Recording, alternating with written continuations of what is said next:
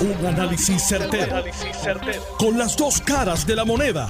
Donde los que saben no tienen miedo a venir. tienen miedo a venir. Esto es el podcast de Análisis 630 con Enrique Quique Cruz. Buenas tardes, mis queridas amigos. Bienvenidos otro día más. Hoy es viernes 10 de septiembre del 2021. Tú estás escuchando Análisis 630. Yo soy Enrique Quique Cruz y estoy aquí de lunes a viernes de 5 a 7. Mañana se cumplen 20 años. 20 años. Desde aquel fatídico, aquella fatídica mañana del 11 de septiembre del 2001 que cambió el mundo, cambió la nación norteamericana, cambió muchas de nuestras vidas, cambió mi vida, cambió mi vida. Ese momento en que nadie sabía qué hacer. Y cuando me refiero a nadie, me refiero a la nación más poderosa. Nunca se esperaron ese ataque, no estaban preparados para el ataque y reaccionaron fatal después del ataque. Con cosas que no tenían nada que ver con el ataque. Y ahí vino la invasión de Irak, y ahí vino la invasión de Afganistán, y ahí vino la maquinaria armamentista de los Estados Unidos que se ha ganado todo el dinero del mundo en los últimos 20 años. Esa es la verdad. Sin contar las miles de vidas que se han perdido en esos últimos 20 años.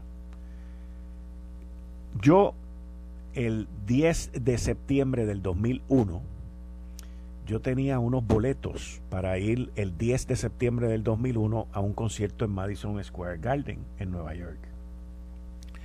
Y los planes eran, eso en aquel momento era un domingo, y los planes eran irme ese fin de semana a Nueva York y el domingo ir a ver a Michael Jackson en el Madison Square Garden en un concierto que era cuando él comenzaba su gira de nuevo por la noche. Y tenía los boletos hacía como dos meses y no pude conseguir a nadie que me acompañara al concierto. Obviamente a quien primero invité fue a mi esposa. Me dijo, yo no voy a ver a un pedófilo en el escenario. Esa fue su contestación. Y yo, bueno, pues está bien. Pues, y empecé a llamar a amistades mías. Nadie, nadie quiso ir conmigo al concierto. Así que al final de la postre hice algo que yo muy rara vez he hecho porque yo soy un poquito, antes era más cabeciduro que ahora, pero en, aquel momento lo normal en mi vida hubiese sido, ah, pues yo voy y me iba solo, y me iba para allá, iba al concierto y chichichia. Sin embargo, tomé la decisión de no ir. No se perdieron las taquillas. Las taquillas, yo llamé a un compadre mío, a Eddie Leal, que en paz descanse, y le dije, Eddie, ¿tú quieres ir al concierto de Michael Jackson el domingo 10 de septiembre?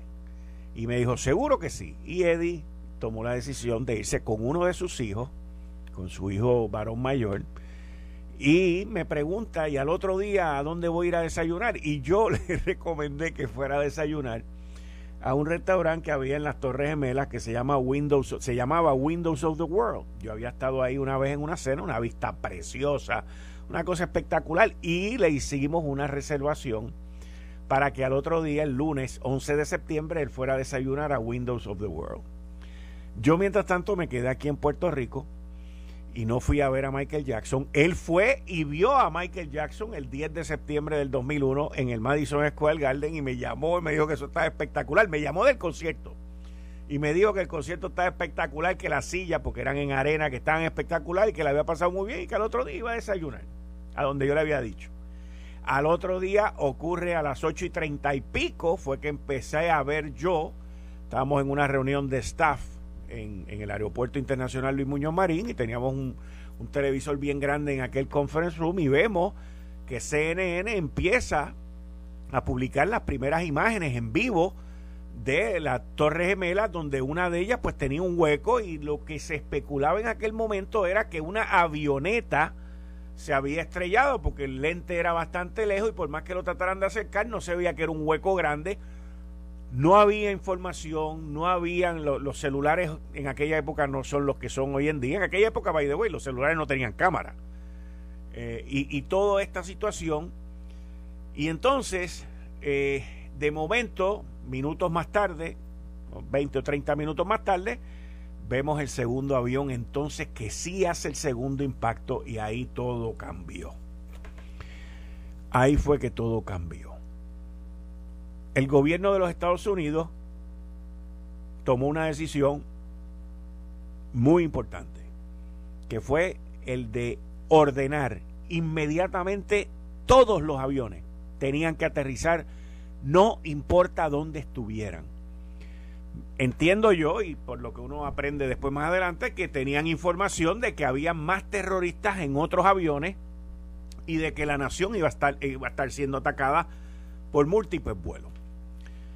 Ahí vino el ataque del Pentágono y luego el famoso vuelo de United Airlines que los pasajeros ya sabiendo y teniendo conocimiento a través de los teléfonos celulares de lo que estaba pasando, decidieron invadir la cabina del piloto y estrellar el avión en una finca en un campo allá en Pensilvania. El cielo se manda a cerrar completamente. Vuelos que venían hacia Estados Unidos, de Europa o de cualquier parte del mundo tuvieron que irse a otro lado. Todo lo que estaba en cielo norteamericano tuvo que bajar y ahí comienza el revolú de 9-11.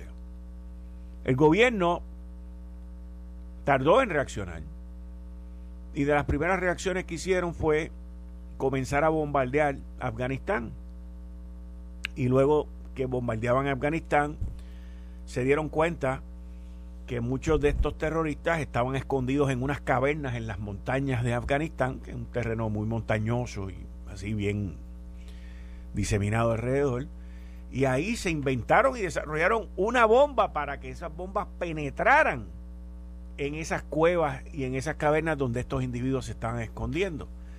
Luego vino la invasión, después el gobierno de Bush, hijo, decidieron meterse en Irak, porque una razón que en mi opinión, esta es mi opinión muy personal, él decidió sacar de carrera a Saddam Hussein, porque Saddam Hussein había tratado, había intentado, cuando su papá había sido presidente, habían hecho un atentado en contra de la vida de su papá y me imagino que ellos pensaron, bueno, pues nos vamos a meter aquí, vamos a meternos allí, vamos a, vamos a poner esto en orden.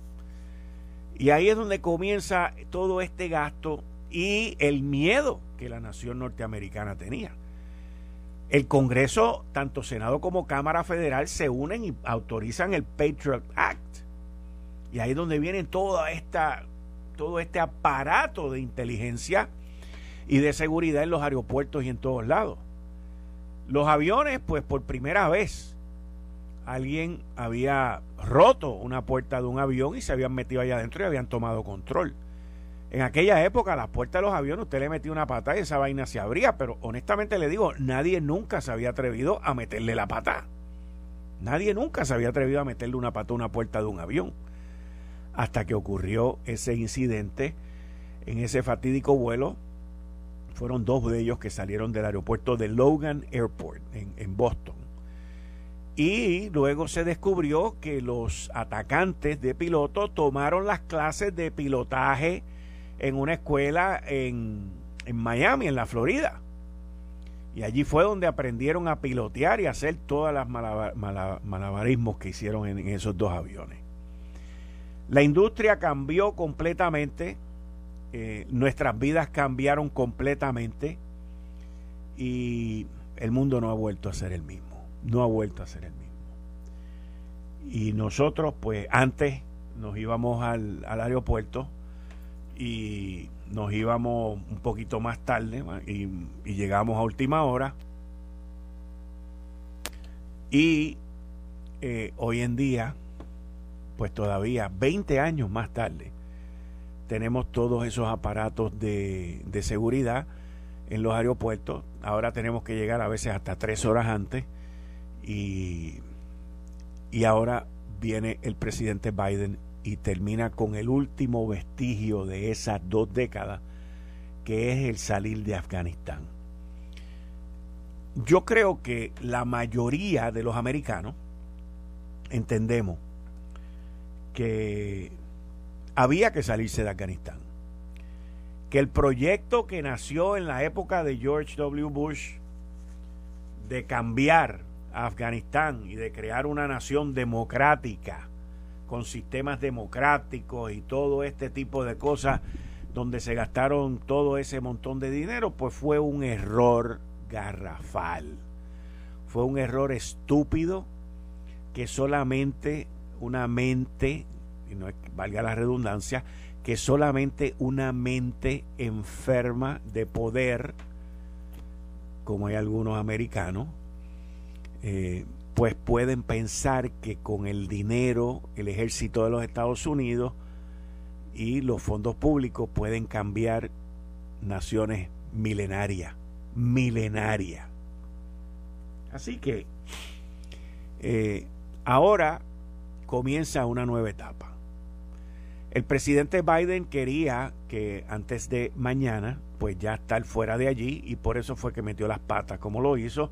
Pero yo creo, y, lo digo fiel creyente, de que ya teníamos que salirnos de Afganistán. Hubiese preferido que la salida hubiese sido más eh, llevada a cabo por los militares y no, y no los militares llevando órdenes de políticos, que es lo que siempre pasa en estas circunstancias. ¿Qué nos depara el futuro en términos de terrorismo? Mire, no se sabe. Y le digo que no se sabe porque las tecnologías, los hackeos, los ataques cibernéticos y, todo esto que de las computadoras han cambiado el terrorismo. Hace 10 años Hace 10 años yo tuve la oportunidad de hablar con el embajador Westphal, un hombre que habla español, chileno, fue embajador, en aquel momento era secretario del Army y fue embajador, de, luego de eso fue embajador de los Estados Unidos en Arabia Saudita y luego más tarde me encontré con él en un viaje que yo hice a Washington y nos volvimos a sentar, pero esa entrevista yo nunca me olvido, fue aproximadamente como en el 2010, Obama era el presidente en esa época y, tengo la oportunidad, gracias al general Santoni aquí en Puerto Rico eh, y, a, Tuto, que también estableció esa conexión entre Santoni y yo y, y el general Westphal cuando vino a Puerto Rico, y tuve la oportunidad de sentarme con él y yo iba con la mente pues de cómo va a ser la próxima guerra, cómo van a ser los próximos soldados. Yo llevaba esta, este mambo jumbo en la cabeza y empezamos a hablar y todo esto. Y cuando él me va a contestar la pregunta sobre la próxima guerra, me dice, la próxima guerra no va a ser en el campo de batalla que nosotros conocemos.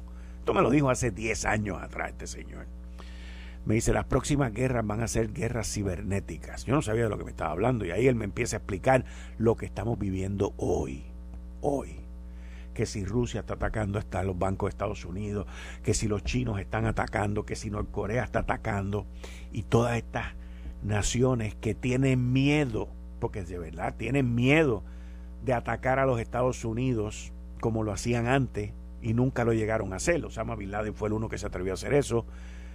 Pues ya no tienen miedo de atacar las infraestructuras norteamericanas, ya no tienen miedo de atacar un gasoducto, ya no tienen miedo de atacar el sistema eléctrico, ya no tienen miedo de atacar el sistema bancario, ya no tienen miedo de atacar las áreas que antes tú atacabas en una guerra.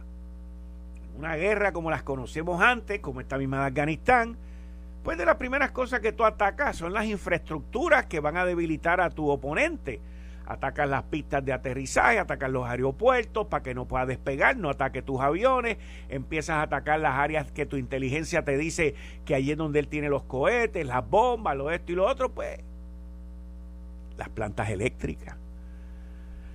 Y ahora todo eso, todo eso se puede hacer a través de una computadora. Usted puede paralizar el sistema aéreo de una nación con un hackeo. Y los Estados Unidos, para que usted sepa, digo, esto es para meterle miedo a nadie, pero para que usted entienda, los Estados Unidos tiene uno de los sistemas más arcaicos y más antiguos de, de control aéreo. Usted ve un mapa, esto lo puede buscar en Google, usted ve un mapa de cómo está, por ejemplo, el estado de Nueva York o el estado de la Florida o el estado de Pensilvania ahora mismo en términos de espacio aéreo y no se ve nada para abajo, lo que se ven son miles y miles y miles de rayitas de aviones que están volando por encima de eso. Ahora imagínense que de momento vengan estos tipos y hackeen el sistema del aeropuerto de Kennedy. Y de seguro que esos sistemas ya tienen sus protecciones y su seguridad. Pero el sistema completo de la nación de tráfico aéreo es un sistema viejísimo que se viene hablando desde los 80 y los 90 en cambiarlo y todavía no lo han hecho. Pero estamos ahora en el 2021 y yo diría que de los adultos que nos acordamos dónde estábamos en septiembre 11, pues casi todos nos acordamos dónde estábamos. Yo me acuerdo de septiembre 10 por lo que me pasó con las taquillas que me quedé sin ver a Michael Jackson en aquel momento y nunca y nunca más lo pude ver, nunca más lo pude ver. Y mi querido amigo, muchas gracias, y mi querido amigo Eddie Leal, que en paz descanse, iba camino en un taxi a las Torres Gemelas y nunca pudo llegar.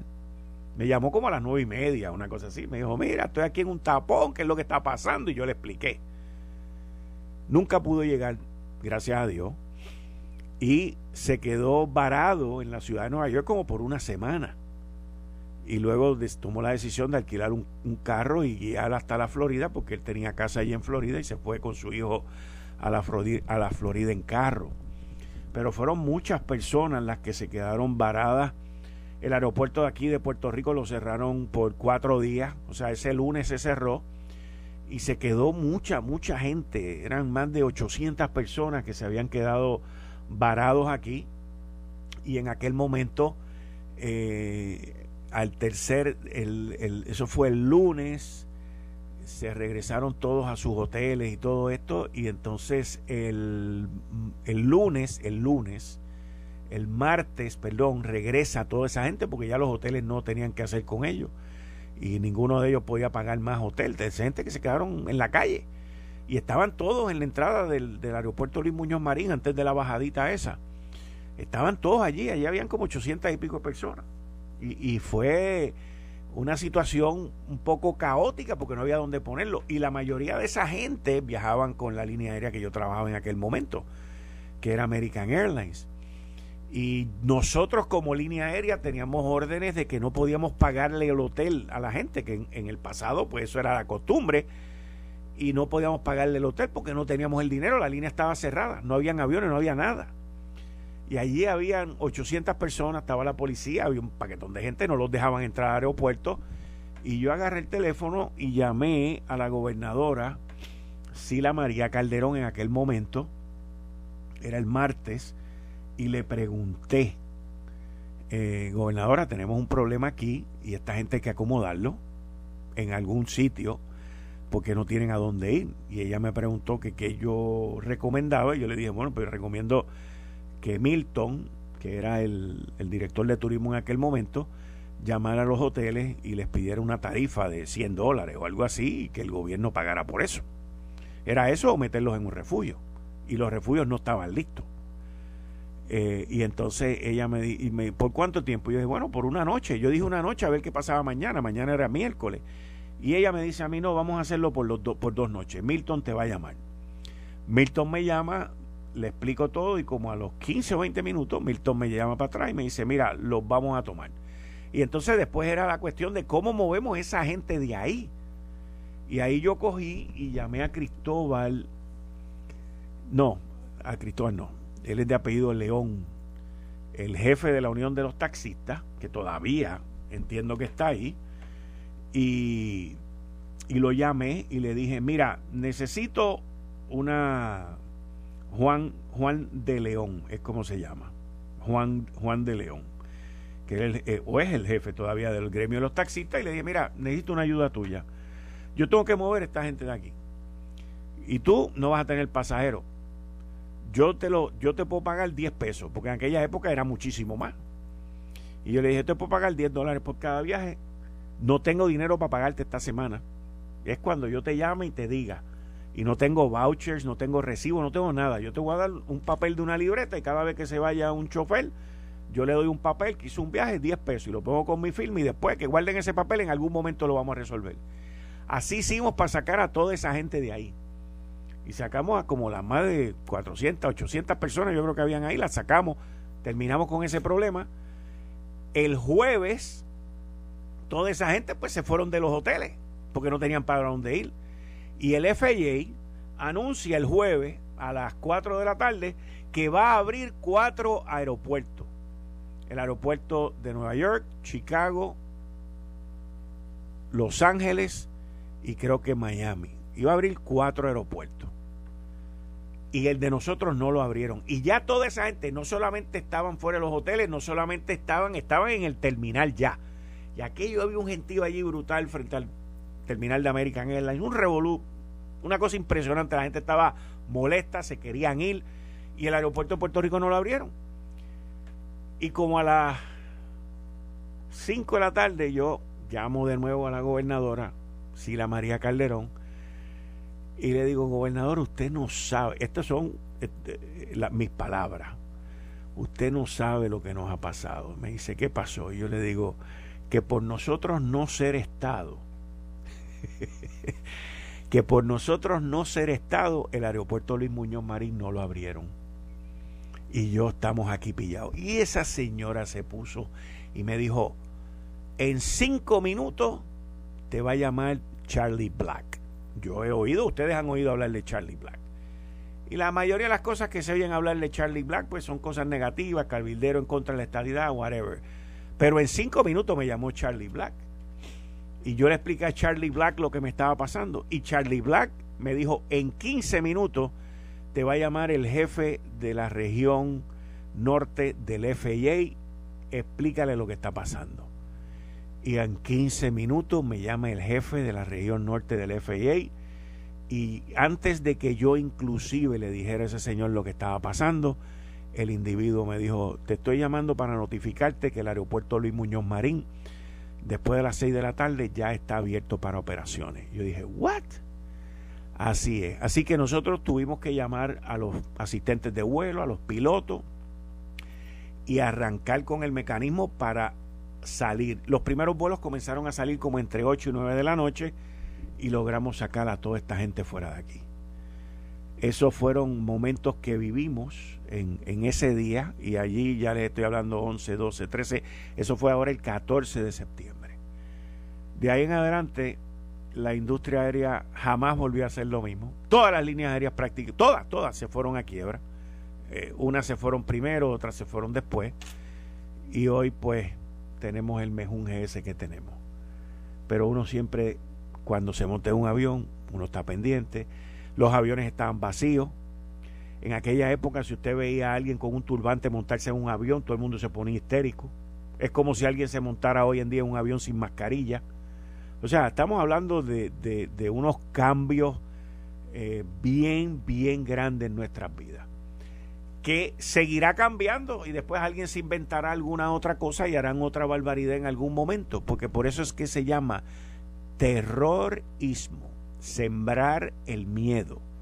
Sembrar el terror. Y uno no puede permitir que eso ocurra. Inclusive aquí hay terroristas de derecha y de izquierda que les gusta sembrar el miedo. Y no nos podemos amedrentar. Eh, estás escuchando el podcast de Noti1.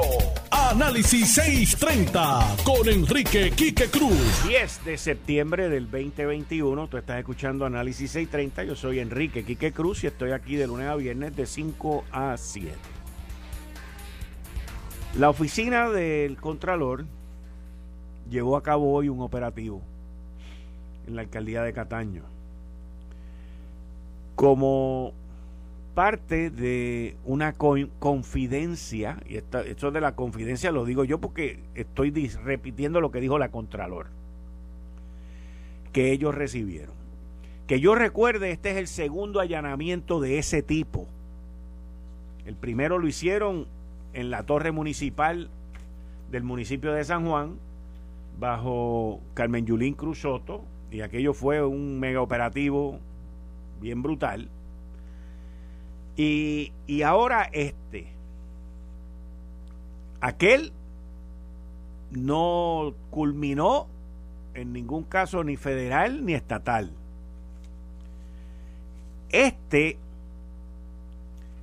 al yo ver el operativo como se lleva a cabo, al yo ver que hoy, cuando se hacen este tipo de operativos, todos tenemos que llevar mascarilla. Hello, nos tapamos la cara. Por lo tanto, es muy difícil identificar la gente de supuestamente ser de la oficina del Contralor. Y cuando yo vi todo eso, a diferencia del anterior en San Juan, yo dije, caramba, dentro de esos agentes del Contralor que se llevaron computadoras, pueden haber habido agentes federales. Y yo me quedé con esa pregunta. Me quedé con esa pregunta. Y traté de confirmar la información antes de comenzar el programa, por eso no hablé del tema durante la primera media hora y recibí en la parte final de del primer segmento de este programa recibí la información que yo estaba pidiendo. ¿Cuál fue mi pregunta? Y se las voy a leer para que estemos claros. En ese allanamiento de la Contralor y con las mascarillas puestas, pudieron haber agentes federales ayudando. Porque tú con la mascarilla es mucho más difícil saber de dónde tú eres y cómo tú eres. Y, mi y la, la fuente que me contesta me dice, sí, de hecho, la Contralor dijo que todo esto provenía por una confidencia. Esa confidencia muy bien pudo haber sido federal. Es una táctica que se ha utilizado en el pasado. Y es una táctica que igual que a los pillos, a los criminales, Hoy el uso de la mascarilla les ayuda para que no los identifiquen. Aquellos que están en el otro lado de la ley y el orden, de la lucha contra el crimen, pues también pueden usar mascarilla y también pueden ayudar en allanamientos que se hagan. Inclusive, si, si no lo quisieron hacer, por una cuestión de jurisdicción. Pero que quede claro, la oficina del Contralor tiene acuerdos de cooperación con los federales. Vamos a estar claros de eso. Pero si no lo hicieron por cuestiones de, de jurisdicción o de derechos civiles, también pudieron haberlo hecho de otra manera pudieron haberle dado un adiestramiento a los empleados de la Contralor que fueron allí a revisar las computadoras y haberles dicho tú entras por aquí, tú miras esto, tú miras esto, tú haces esto, pa, pa, pa, y les enseñan a dónde es que tienen que ir y dónde es que tienen que buscar. Así que yo, a base de mis cuestionamientos y de mi teoría y de mi fuente, llego a la conclusión en el análisis, porque es simplemente un análisis, y es especulativo también, de que los federales ayudaron, suplementaron e intervinieron de una manera indirecta o directamente en esto. No tengo duda, no tengo duda. ¿Cuál es la génesis de esto? Lo dije. Lo dije hace hace más de un mes. Y yo estoy seguro que el alcalde de Cataño se acuerda, que Cano se acuerda, porque lo dije, lo dije aquí y lo dije en Lo sé todo, en una intervención que hice ese día que explotó el lío de lo de la guagua, de la famosa guagua Cadillac, que si Cano se recuerda, y yo sé que mis compañeros en Lo sé todo se recordaron, porque lo estábamos hablando hoy, que el día que ocurrió ese allanamiento, yo dije en el programa, esto va a traer más problemas Esto va a traer que se revisen todos los contratos. Esto va a traer que se investiguen todos los contratos. Y esto lo que va a traer es que ahora se va a ampliar y se va a mirar todo microscópicamente en Cataño. Y ahí está eso. El portavoz del municipio de Cataño, que habló hoy y hizo unas expresiones en lo sé todo, fue interesante porque él lo catalogó como una intervención rutinaria. Yo le voy a decir una cosa. Si eso es rutina, yo no quiero ver las que no son rutina. Que quede claro, y por eso es que comencé diciendo que la oficina del Contralor había hecho un operativo similar a este en San Juan, en la torre municipal, y no pasó nada. En términos de acusaciones y todo ese tipo de cosas. En aquel momento eran por unos contratos y unos gastos que se habían hecho. Y la persona que estaba a cargo de esa oficina la desaparecieron. Y cuchuculún, chuculún, no existió nada.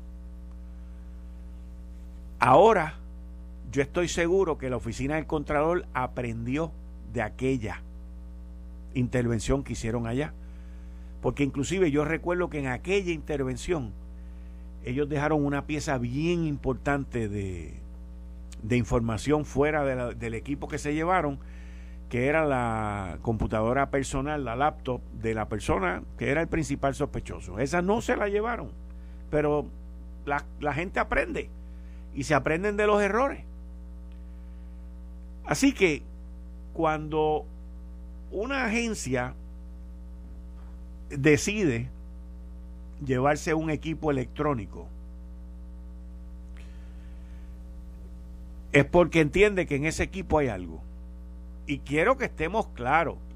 Si los de Vietnam, de Vietnam no, perdón, si los de Corea del Norte, si los rusos, si los chinos, si los americanos tranquilamente se meten en computadoras que están protegidas, bendito, bendito, bendito. Hoy en día no hay fronteras en las tecnologías. En adición a que la Contralora ha referido en innumerables ocasiones casos a los federales, algunos han progresado, otros no han progresado. Porque la experiencia y, la parte experta de la investigación, si es delito o no delito, eso recae sobre las autoridades. Lo que es interesante es que pito toca el Departamento de Justicia local. Esa es la parte interesante. Esa parte hay que ver más adelante cómo, cómo cae ese tornillo en algún sitio. Así que, en resumidas cuentas, yo analizo y no dudo de que dentro de las personas que fueron allí, o habían dos o tres agentes federales, o esos dos o tres agentes federales adiestraron y le enseñaron a los que fueron qué era lo que tenían que hacer y cómo era que lo tenían que hacer. Y si había alguna duda, lo único que tenía que ver era el teléfono y hacer una llamada, un videoconference. Mira, estoy aquí, explícame qué, pam, pam, pam. Hoy eso está permitido porque la tecnología lo permite. Vamos a ver cómo esto termina porque, pues, lamentablemente y digo lamentablemente porque todo este tipo de cosas son bochornosas para todos. Pero el río viene sonando con ese municipio y con otros municipios en Puerto Rico. Esa es la verdad. Esa es la verdad. Así que continuamos con eso. Bueno, ahí la tienen. La escucharon hoy a las 5 y 34 de la tarde del 10 de septiembre. Veremos a ver si se caen las torres gemelas, figurativamente y políticamente. Continuando con los temas, eh, pues ayer el Tribunal Supremo de Puerto Rico emitió ese, esa decisión sobre los veredictos en casos por jurado que tienen que ser unánimes para culpable y no culpable.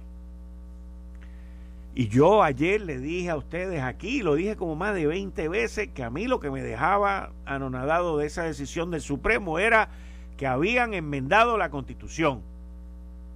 Pues hoy, el gobernador de Puerto Rico, Pedro Pierluisi Urrutia, quien fue secretario de Justicia, su primera reacción cuando fue consultado sobre esto fue que le va a dar pensamiento a esto que acaba de ocurrir, pero de entrada, o sea, de entrada el gobernador lo que quiere decir es mi primera reacción. Mi reacción es que a menos que el Tribunal Supremo de Puerto Rico reconsidere su posición para que esa interpretación no prevalezca, tendríamos que enmendar la constitución.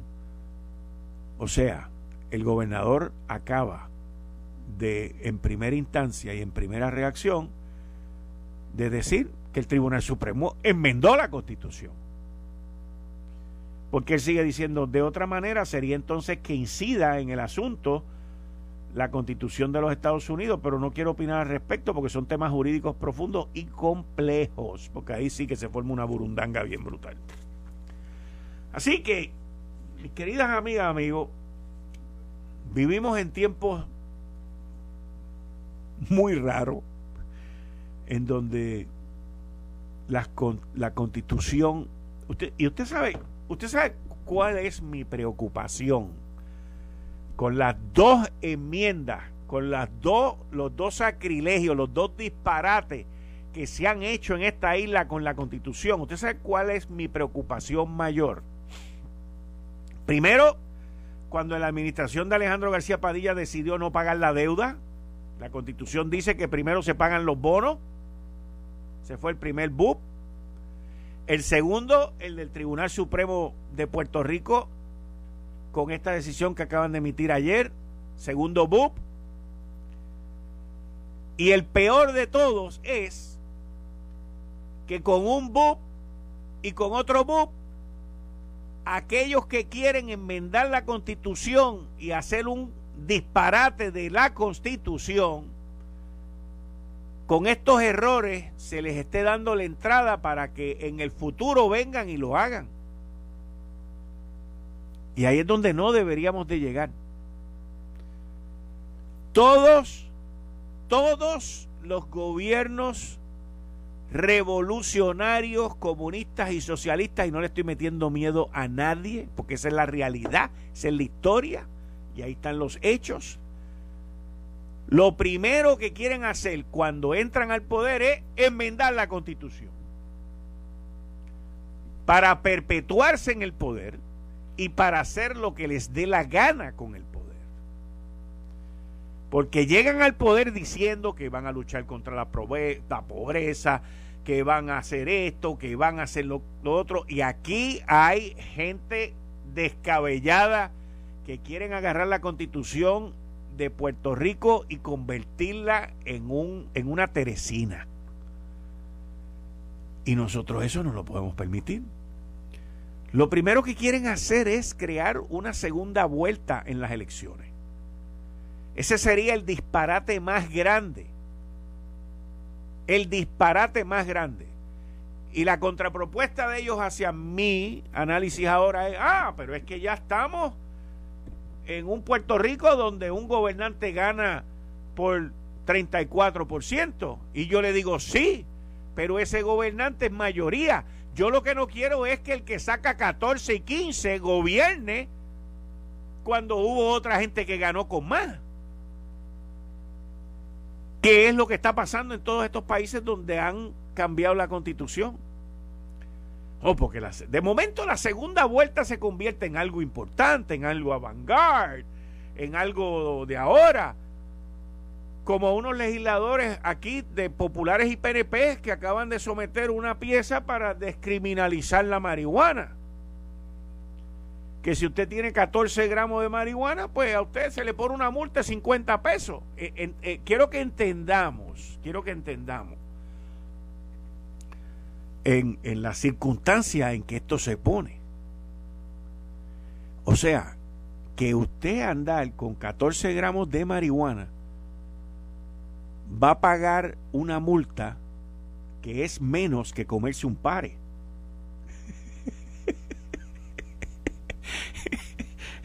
Usted va a pagar por tener marihuana encima, recreacional, usted va a pagar una multa que es menor que estacionarse no en un parking de impedido, en línea amarilla. o sea, eh, eh, eh, yo le voy a decir algo, yo, yo no tengo nada, yo no tengo nada en contra de la despenalización, descriminalización de la marihuana, yo no tengo nada, pero caballero, legisladora Vanguard, hay pesos y hay contrapesos. O sea, de la noche a la mañana, usted anda con 14 gramos de marihuana, se los puede fumar donde le dé la gana. Y si tenía 15 gramos, pues tranquilo, que te cuesta menos que comerte una luz, menos que un pare, menos que parquearte en una línea amarilla, menos que hablar en el celular. O sea, el hablar en el celular en el carro es igual de peligroso que andar fumando marihuana en el carro. Sin embargo, si tú llevas el celular en la mano, tienes que pagar una multa bien grande. Y si vas fumando marihuana y tienes 15 gramos de marihuana en el bolsillo, pues no te preocupes que tienes que pagar 50 pesos. O sea, vamos a comparar las cosas como son. Dios nos coja confesado que esta gente que tienen estas ideas innovadoras, estas ideas avant-garde, estas ideas eh, de tiempo, Dios nos coja confesado que algún día uno de estos nenes llegue al poder. O yo. Que lleguen al poder, porque yo no quiero saber el Puerto Rico donde vamos a vivir. No me vea con el cuento de que no, que, que, que, en, California, que, en Pensilvania, no, no, a mí no me importa. Yo, a mí, yo sí quisiera saber lo que está pasando allá, pues me iba a vivir allá o me mudaba para allá. A mí me importa lo que pasa aquí. Y yo lo que quiero saber es lo que está pasando aquí, no allá. Porque yo donde decidí, donde decidí vivir es aquí. Así que hay que tener mucho cuidado, mucho cuidado, porque esto como que se está convirtiendo de moda. El Partido Popular, aquí en el cuatrenio del 2013 al 2016, esto lo han borrado, esto no existe. Lo que yo le voy a decir a ustedes no existe, yo tengo la copia. Pero esto no existe. Usted busca el récord, no existe. En el cuatrienio donde el Senado fue presidido por Eduardo Batia, en la administración de Alejandro, Jaime Perello en la Cámara, el Senado aprobó una medida para despenalizar, descriminalizar